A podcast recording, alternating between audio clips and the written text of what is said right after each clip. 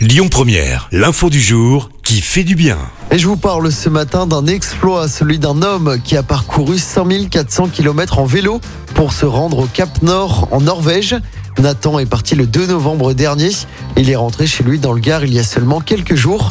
Un périple totalement fou dédié à la collecte de fonds pour la recherche sur la sclérose en plaques. Et il a récolté plus de 55 000 euros trois mois et demi à pédaler en hiver à travers la Suisse, le Luxembourg, la Belgique, les Pays-Bas, l'Allemagne, le Danemark et donc la Norvège.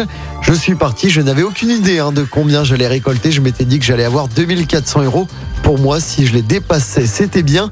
Mais là, il y a près de 55 000 balles. C'est improbable, s'est réjoui le sportif à son arrivée dans le sud de la France la semaine dernière.